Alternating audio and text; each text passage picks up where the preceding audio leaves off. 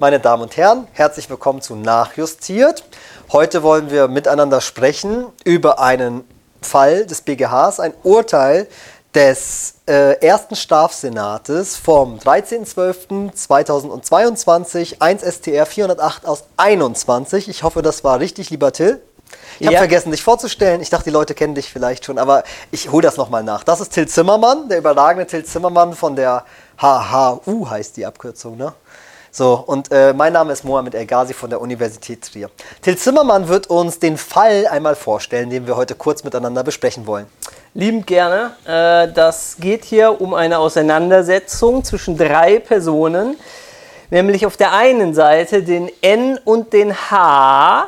Die haben Stress mit dem K, weil der K in seiner Autowerkstatt ein Auto stehen hat, das N und H äh, selber beanspruchen und gerne haben möchten. Das rückt der K aber nicht raus. Also gehen die beiden dahin, um ihre Forderung Nachdruck zu verleihen und sie äh, kommen überein, wenn er das Auto nicht rausrückt, dann wenden wir Gewalt an. Dann gibt es Kasala. Sie wenden Gewalt an. So. Das ist der Plan, den die beiden vereinbaren. Jetzt ist es so, der H denkt sich, na, um auf Nummer sicher zu gehen, packe ich mal ein Messer ein. Erzählt aber dem N nichts davon. Der N wiederum sagt, na, um auf Nummer sicher zu gehen, packe ich mal eine Knarre ein, verrate ich aber dem H nicht. So, also beide sind aufgerüstet, wissen aber gegenseitig nichts davon, gehen zum H, der H, der K, gehen zum K, um das Auto zu fordern, der K will die rausschmeißen. Es kommt dann zu einer gewalttätigen Auseinandersetzung, in dem nämlich der N dem K einen auf die Nase haut, sich mit dem prügelt. Dann zückt der H sein Messer, stellt sich hinter den K und sticht ihm mit Tötungsvorsatz mehrfach in den Rücken. Korrekt. So, äh, der, K, der K ist davon nicht beeindruckt und ähm, haut weiter auf die beiden anderen drauf, äh, kann die auch ganz gut in Schach halten. Und zwar ist er so agil, dass der Messerstecher H denkt, oh, also meine Messerstiche waren wohl nicht tödlich. Mhm. Ja. Ähm, na gut, ich steche aber jetzt, obwohl ich es könnte, nicht weiter auf den einen, sondern wir verprügeln den nur weiter Tritt dann zum Beispiel weiter auf ihn ein. tritt ne? auch weiter auf ihn ein. So, jetzt zückt plötzlich der andere, also der N, seine Pistole und schießt aus kurzer Distanz dem K unter anderem ins Gesicht, der daraufhin stark verletzt ist, aber nicht stirbt. Am Ende nicht stirbt, aber Am er geht Ende natürlich zu nicht Boden. Stirbt. Er geht zu Boden und äh, der Messerstecher H Was ist nicht, er? er ist nicht einverstanden mit diesen Schüssen und rennt davon. Ja, er ist auf einmal weg. Aber mehr macht er auch nicht. Hilfe ruft er auch nicht. Hilfe ruft er auch nicht. Gut, das braucht man vielleicht. Wir wollen uns diesen Fall mit Ihnen mal kurz anschauen. Was für Delikte kommen in Betracht? Till Zimmermann hat es gerade gesagt, am Ende ist niemand gestorben, zum Glück. Ja. Ähm, natürlich, gefährliche Körperverletzung. Geschenkt. Geschenkt, ja, denken Sie dran, gefährliches Werkzeug Nummer 4 und Nummer 5 sind hier auch einschlägig. Andere Delikte, nee, können wir auf den versuchten Totschlag eingehen. Versuchter Totschlag. genau. Ja, Mord lassen wir heute mal außen vor, versuchter Totschlag. Und wen prüfen wir eigentlich? Ja, wir, ähm, also man sollte natürlich beide prüfen in einem Fall. Hier, das Problem liegt aber hier eher beim H. Genau. Gut, versuchter Totschlag, das heißt, wir machen zunächst einmal eine Vorprüfung, stellen fest, äh, Vollendung ist ausgeblieben, das ist sie. Strafbarkeit des Versuchs, kein Problem, wir haben ja ein Verbrechen und sind dann schon beim Tatentschluss. Herr Zimmermann sagte, mit Tötungsvorsatz, ja, mithin auch zu bejahen und äh, das unmittelbare Ansetzen ist hier auch unproblematisch. Er hat sogar bereits zugestochen. Ja, hm, wo ist das Problem?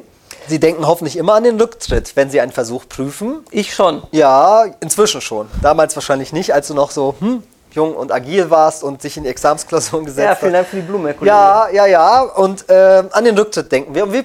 Ja, vielleicht erst einmal ganz wichtig, wenn wir jetzt den Rücktritt prüfen.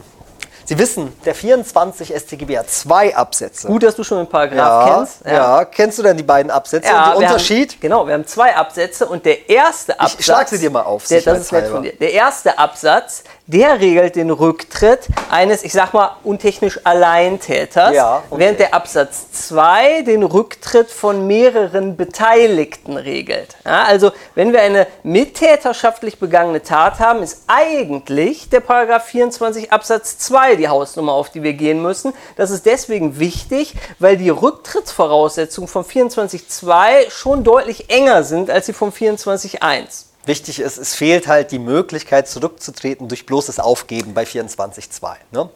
Zumindest technisch betrachtet. So, und jetzt muss man sehen, eigentlich sind die beiden ja Mittäter und deswegen der 24.2 die richtige Hausnummer. Sind Oder, sie Herr auch. Kollege? Sind sie auch in Bezug auf die Körperverletzung. Das sind sie. Wir müssen aber den 24 immer tatbestandsbezogen anwenden. Ja, und wir sind jetzt hier beim versuchten Totschlag. Und da ist natürlich wichtig, äh, die Hinweise aufzunehmen, die Zimmermann ihnen versucht hat, subtil mitzugehen. Ganz subtil. Der eine wusste nichts von der Waffe, der andere nichts von dem Messer. Abgemacht war, wenn er die, äh, wenn er die Karre nicht rausgibt, dann wenden wir notfalls Gewalt an. Aber mehr wollte man tatsächlich auch nicht. Wie nennt man sowas? Ein äh, Mittäterexzess. Ein Mittäter-Access, genau, so nennt man sowas.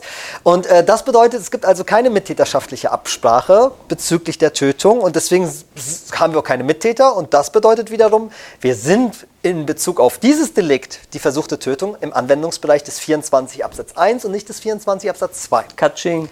Ja, und das bedeutet, ja, es sollte jetzt für Sie leicht sein. 24 Absatz 1 kennen die Studis schon besser, ne? Die meisten Kollegen. als du auf jeden ja, Fall. ich habe es gestern noch mit meinen Studis besprochen. 24.2 mit dem Hinweis, viele meiner Kollegen besprechen das gar nicht ausführlich, ne? 24.2. So, 24.1 sollte man aber kennen. Wie startet man da die Rück- Rücktrittsprüfung, Kollege? Man muss erstmal gucken, dass kein Fehlschlag gegeben ist, Ja. Mhm. dass die Tat nicht fehlgeschlagen ist. Sie ist dann fehlgeschlagen, wenn aus Sicht des Täters er gar nicht mehr zum Erfolg kommen kann, jedenfalls nicht ohne wesentliche Zwischenakte. Mhm. Ja, da ähm, könnte man natürlich sagen, also der Stich ist mit Stich. Mhm. Tötungsvorsatz oder die drei Stiche sind mit Tötungsvorsatz ausgeführt worden, äh, haben aber nicht zum Erfolg geführt. Ja, wenn wir jetzt ganz streng sind und die Einzelaktstheorie anwenden, würden wir schon sagen, es war ein Fehlschlag, aber das ist ja eine Mindermeinung. da die müsste man diskutieren, ne? Aber wir wollen ja nichts diskutieren. Hier. ja, nee, wir wollen was diskutieren, aber wir fokussieren uns jetzt mal auf die Schwerpunkte dieser Entscheidung. So, ne? und nach der ganz herrschenden Meinung wenden wir die Gesamtbetrachtungslehre an, gucken uns die äh, Geschichte vom Ende her an und stellen fest, wir müssen alle ähm, äh, bereits ausgeführten und noch theoretisch möglichen Tötungshandlungen, etwa mit dem Messer, Mhm. gesamt betrachten. Deswegen heißt die ja so, und da stellen wir fest, der Haar hätte durchaus noch die Möglichkeit gehabt, Ja. später nochmal zuzustechen. Ja, und der damit hatte das Messer noch in der Hand. Der Genau. andere lag auf dem Boden, er hat nur zugetreten, er hätte ja Genau. zustechen So, können. das, ne? das hätte er machen können. Das hat, so, das hat er nicht gemacht, also fehlgeschlagen war es nicht. Er hätte schon noch zum Erfolg kommen können. Kein Fehlschlag. Ja, dann kommen wir jetzt zur Weichenstellung, beendet oder unbeendeter Versuch, weil davon abhängt, welche Rücktrittshandlung wir zugrunde legen. Äh, Es ist ja so, äh, Herr Zimmermann hat es auch geschildert, nachdem er dreimal zugestochen hatte, ist der andere, ich weiß nicht, ist er da überhaupt zu Boden gegangen? Nee, nicht mal. Nicht mal zu Boden gegangen, unser Opfer. Ja, und der andere hat gesehen, oh, puh, das, da zeigt er sich ja ziemlich unbeeindruckt von. In diesem Zeitpunkt ja, zu diesem Zeitpunkt, ja, wohl ein unbeendeter Versuch. Genau, er hat ja nicht alles Erforderliche getan aus seiner Sicht. Er hat sich schon gedacht, oh, um den umzubringen, müsste ich nochmal zustechen. Der stirbt nicht an den Verletzungen. Jetzt müsste man ja sagen, gut, unbeendeter Versuch zu dem Zeitpunkt. Man kann die zurücktreten, indem man die Tat einfach aufgibt. Jetzt frage ich dich, hat er das denn überhaupt aufgegeben? Ja, die Frage ist, was Der hat- heißt Tat? Ja? Was Ja. heißt Tat? Ich meine, der hat ja noch schon noch weiter auf den eingeprügelt. Er hat auf den eingeprügelt, eingetreten, ja, aber er hat nicht mehr auf ihn eingestochen. Das ist richtig. Ja, hat er die Tat aufgegeben? Tja, sag du mir mal, was Tat heißt. Wie Ja. müssen wir Tat hier verstehen? Ja, Sie sehen es. Ähm, ich habe am Anfang auch schon gesagt, ganz, ganz wichtig, auch bei 24, ne? was heißt Tat? Sie müssen das tatbestandsbezogen prüfen. Tatbestandsbezogen und nicht die prozessuale Tat meinetwegen nehmen oder die materielle Tat, sondern wirklich tatbestandsbezogen. Und äh, die Tat ist hier die Tötungstat. Und die Frage ist, hat er seinen Tötungs Entschluss aufgegeben. Und äh, man musste das hier wohl zugrunde legen. Ich weiß nicht, ob der nur gut verteidigt war, aber ne, der hat zumindest danach nicht mehr eingestochen, sondern nur noch eingetreten. Also Vorsatzwechsel gehabt, ja, oder eine Also, Re- der, in den Reduktion. Ne? Feststellungen, in dem BGH-Urteil steht ausdrücklich drin, dass er seinen Tötungsvorsatz aufgegeben hat. Also, er Mhm. hat gesagt, okay, ich will ihn doch nicht mehr töten, ich will ihn jetzt nur noch körperlich misshandeln. Mhm. Also ein klarer Vorsatzwechsel. Das heißt, er hat davon Abstand genommen von der Möglichkeit, den K zu töten. Ja, richtig. Und äh, auf diesen Zeitpunkt kommt es natürlich an bei der Betrachtung, beendet, unbeendet. Auf den Zeitpunkt, als er zurücktreten wollte, ne? Ja. den rücktrittsrelevanten Zeitpunkt. Und äh, er hat diese Tat, diesen Tatbestand, diesen tatbestandlichen Erfolg nicht mehr erreichen wollen, hat mit den aufgegeben. Ja, und damit die Rücktrittshandlung eigentlich verwirklicht. Ne? Kann man sagen. Ist ein bisschen komisch, weil indem er, er hat, äh, indem er auf den am Boden liegenden eintritt und prügelt, hat, mhm. er, äh, auf, hat er die Tat aufgegeben, aber eben die Tötungstat, weil er ihm dann nur noch verletzen wollte. Vielleicht also, ist das das Wichtigste, dass sie das beachten, dass das eben tatbestandsbezogen passiert. Ne? Was brauchen wir denn dann noch in der Rücktrittsprüfung? Ja, dann die Freiwilligkeit. Ah, ja. Ja, und äh, Sie wissen ganz klassisch natürlich hier der Zwiespalt zwischen der äh, normativen Lösung und der psychologischen Betrachtung.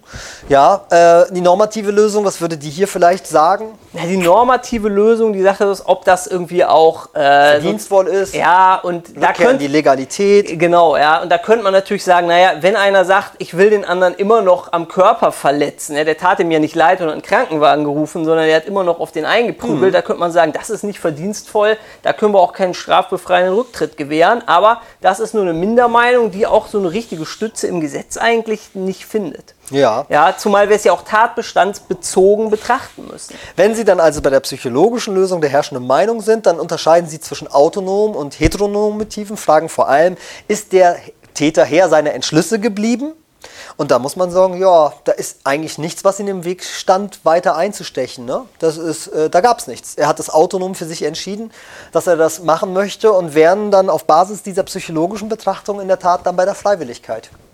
Und das bedeutete Bingo. Ja, dann haben wir einen Rücktritt. Aber was wir noch sehen müssen, mhm. das hat doch noch der andere, der N, ja. hat dann doch noch auf den K geschossen. Richtig. Und da hat sich ja auch unser Messerstecher H gedacht, oh, das könnte auch tödlich Na sein klar. und ist einfach abgehauen. Mhm. Ähm, können wir ihm da nicht noch einen äh, Strick draus drehen? Nee, also wir haben ja darüber gesprochen, dass natürlich hier ein Exzess vorliegt und dieser Erfolg ihm nicht zuzurechnen ist. Dieser Erfolg nicht. Was Unterlassungsstrafbarkeit anbelangt, ist natürlich eine andere Fragestellung. Wenn der natürlich tödlich verletzt ist und er abhaut, obwohl er eine Garantenstellung hat, darüber ließe sich nachdenken, ob man hier eine Garantenstellung konstruieren kann. Ist aber ein anderes Problem. Ja? Über das der BGH in diesem Fall auch nicht nachgedacht natürlich hat. Natürlich nicht. Aber was den Rücktritt anbelangt, sind wir am Ende. Und ich glaube, ja, das ist jetzt, glaube ich, jetzt kein besonders große Problematik gewesen, aber vielleicht wirklich, was man mitnehmen sollte, ist immer ganz tatbestandsspezifisch zu schauen, in welches Delikt geht es.